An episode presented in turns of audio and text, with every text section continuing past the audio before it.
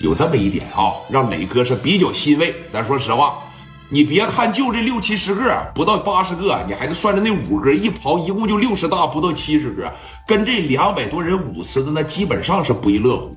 尤其是换了大开山以后，哎，史殿林一上去，这肩膀头子就让人扫把一下子。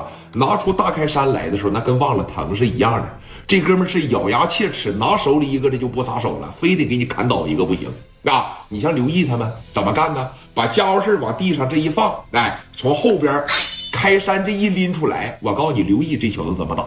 他很聪明，他很会打，知道吧？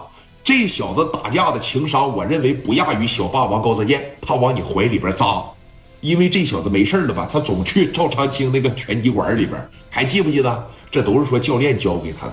对面当时这一过来了，哎，他不往后退，他迎着你上。一旦到你跟前的时候，你打打不住，他拿着砍刀给你往里扎，这玩意儿就操蛋了。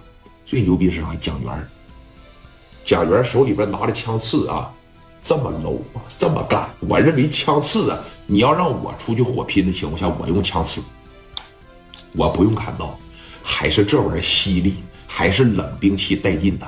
这家在你身上开个口，你自个儿都害怕。你看蒋元手里边拿小火，噗呲朝你大胳膊上来一下，往下边呲啦这一划，你像砍刀这一划，它就翻开了，对吧？枪刺这一划，一个小倒三角，这就来了。你自个儿瞅着这血都止不住，呲呲开始往外喷，真敢下手，这是让磊哥比较欣慰的。那虽然说这个人少了一半还多，但是目前没落什么下风，因为啥呀？山东大汉在体力上。在这个先天条件上比较占优势，哎，川帮呢基本上都是说一米六多不到一米七，这边都是说最低都得是一米七五一米八，一个是说劈头盖脸压着打你，一个是抬着脸你这么反击，我问问你，怎么打好打？那肯定是劈头盖脸压着你打好啊，对吧？你像那蒋元，你像史殿林那大块，一米八多二百来斤，咔嚓手里边拿个一米五多小个，砰的一拳一撒手。一下就给你干这儿，也是在这个身体上占优势啊！磊哥当时这一瞅，差不多了，今天晚上基本上就这样了。你可别忘了，磊哥琢磨了一招啥呀？我一上边准备的有五个，二磊哥在家里边都说好了，如果说换砍刀以后压着打，咱们这边能占据优势，就赶紧撤出几个兄弟来，把家伙事全压上子弹，就来他第二波。第一波枪，第二波刀，第三波又是枪，基本上这压着打就差不多了。王文明当时这一看呢，奶奶这小子还是真反抗，真是蹦高高的反抗。哎，尤其是你看史殿林这四大金刚，包括于飞，越打越顺手。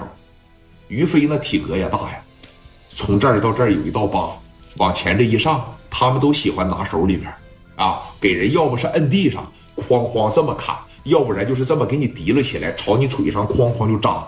眼瞅着这就要占据上风，王文明这边就要顶不住了。聂磊这一个电话，怎么的？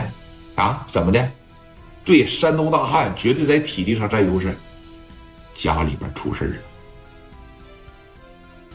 为什么说人最怕后院起火，人最怕分心呢？为什么王文明就想出来这么一招？我得打你老家去呀！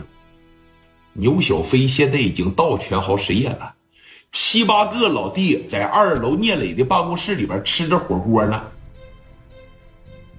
来来来，干小青岛啤酒喝着啊！磊哥这出去这必胜啊！这回来明天在道上咱就能听到好消息